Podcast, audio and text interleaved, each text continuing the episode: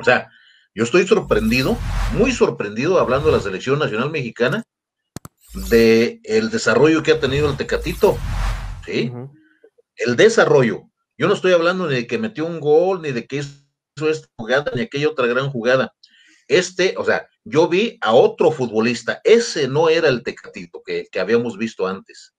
El, la velocidad, la habilidad siempre la ha tenido, pero ahora tiene cerebro, lo que no tenía. Lo piensa, piensa, exactamente. Sí, vi lo perdido que está, por ejemplo, eh, Pizarro. Nunca encontró, en los dos partidos no encontró su, lugar, su espacio, ni ritmo de juego, ni, ni, velocidad bien aplicada, ni dominio de, espacios, o sea, mal, o sea, eso es lo que se tiene que ver, no si, si, si se le ganó a Holanda o se empató con este, o se... entonces, estoy hablando de los comunicadores. ¿sí? ni siquiera saben lo que están viendo de pronto, o sea, y, y no se ya en un minuto nos anotaron, no es posible que se juegue así, no se va a ganar ante Argelia. ¿Qué importa que no se gane? A ver, a ver, Argelia, Argelia, para que también estemos en contexto, Argelia es un, eh, bueno, es el campeón de, de, de los equipos de eh, África. Africanos, exactamente, eh, pero tiene futbolistas desarrollados en Francia porque obviamente recordarán que hay colonias eh, francesas eh, africanas. Y en Inglaterra también tienen jugadores. Y en ¿eh? Inglaterra también tienen jugadores. O sea, imagínate esa combinación con, con, una selección argelina que la verdad hizo un excelente partido, que tienen desarrollo futbolístico no de África, sino de otros, de otros, de otros, este, de otros países, de otros continentes. Y, la verdad es que mostró un excelente fútbol. Los jugadores no están jugando en, equipos de medio pelo en Inglaterra, Raúl Jiménez. No están jugando en la MLS, Chicharito Hernández. Eh, y, o sea, tienen, mismo Pizarro, o sea, tienen un desarrollo futbolístico bastante interesante y que hayan empatado contra ellos, la verdad es que fue un resultado eh, cuantitativo interesante, pero en lo cualitativo creo que hay mucho más que rescatar y ese análisis es el que hay que hacer. Creo, Oscar, creo, Oscar, que, que, ahí tenemos que ver también qué es lo que está buscando de repente el director técnico, que son cosas que no se dicen. Y el problema es que eh, de repente como comunicadores, como lo dice Tapia, pues lo que buscamos es, es ver una selección nacional que te venden constantemente como una de las mejores, como una selección que le puede ganar a cualquier equipo eh, africano y pues resulta que, mm. que no, que, que, vienen, se te paran bien, te complican, te cierran los espacios, defensivamente hizo un gran trabajo Argelia y eso nadie te lo está diciendo. ¿Por qué? Pues porque querían ver que de repente el, Tecatito metiera más goles, que Jiménez no fallara las que tenía, que Pizarro de repente despertara, hiciera dos, tres cosas que no pasaban, que, además tuvo un, juego pésimo Héctor Herrera, eh, hasta que de repente lo cambiaron de, de, posición y empezó como a encontrarse en la cancha. Todo eso es, ¿qué es lo que está buscando el director técnico en estos partidos? Porque estoy seguro que él no iba únicamente con la mentalidad de, ah, voy a ir a ganar estos partidos nomás para que la gente se quede callada. Obviamente no, porque va en un proceso que a él sí le va a interesar, o bueno, eso es lo que queremos creer. No, yo sí lo creo. Yo sí lo creo que este director técnico tiene, tiene, tiene, la vista puesta en el Mundial. ¿Sí? A él no le, no le importa si pierde o si gana ahora, si, si aquí en México dicen que es buenísimo que, o, o que no es lo que se había dicho el prestigio tiene un reconocimiento mundial que lo va a exponer no en estos partidos, lo va a exponer en, la, en el mundial. Esto que ustedes están ustedes diciendo es tan interesante. A ver, hay una, hay, hay, hay una pregunta que me hace interesante, ¿sí? ¿Por qué convocó a Laines si en su equipo no creen en él?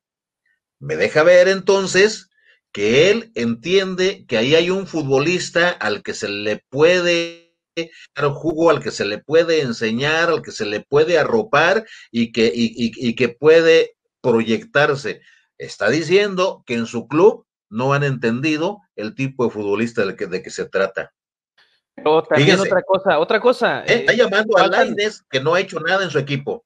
Faltan dos años para el Mundial. Dos años. Dos años de crecimiento para Diego Lainez. No me refiero a Lainez porque, porque metió el gol, ese gol, como lo metió, lo pudo haber fallado, sí, tiene mucha, muy, en ese gol, ¿no? Porque no hay una, no hay posibilidad de dirigir al antojo ahí, puesto que tienes al defensa encima, ¿sí? Eh, y, el, y, el, y, el, balón, o sea, como le pegó, es, es un grado de dificultad alto. Bien, yo no hablo de él por el gol, no hablo de él porque lo llamó, porque lo llevó y porque lo puso a jugar. Un futbolista que prácticamente ha estado borrado en, su equipo eso es lo importante, ese es el bajo al que tú te refieres, o sea, ¿qué está buscando el técnico, Ricardo? Bueno, está buscando rescatar a jugadores que no han sido valorados en sus equipos y está buscando tener muchas opciones porque obviamente si él enseña a Inés, ¿sí? Ahí va a tener un revulsivo para un segundo tiempo, ¿sí? En determinadas circunstancias. Entonces, eh, sale el Tecatito, entra Laines, por decirte algo, por, por, alguna circunstancia que se dé, ya tienes otras propuestas, ¿sí? Ya sabes lo que hay en México de lo que no llevó. Eh, yo sí lo he visto como un técnico muy estudioso, muy analítico, muy crítico y con, y con una mente muy abierta. A ver, voy a ver de cerca el, mi equipo al que voy a poner yo a jugar, voy a ver a este futbolista, voy a ver a este, le voy a dar ciertas encargaturas, vamos a ver cómo las realiza y cómo, las, y cómo se desempeña. Claro que eso es lo que tendría que realizar al final de cuentas un, un director técnico.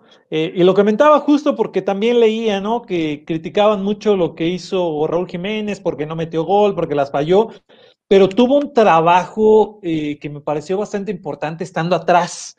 De repente en estas conexiones, eh, la, que tuvo con, con, el Tecatito, la que tuvo con Laines, es, eso es lo que, los puntos finos en los que se tendría que parar a hacer un análisis y decir, es que este jugador, si no me está eh, siendo como en su momento Javier Hernández, que balón que tocaba, balón que, que metía, pero me está armando desde esta posición, me está dando la posibilidad de que los otros lleguen libres.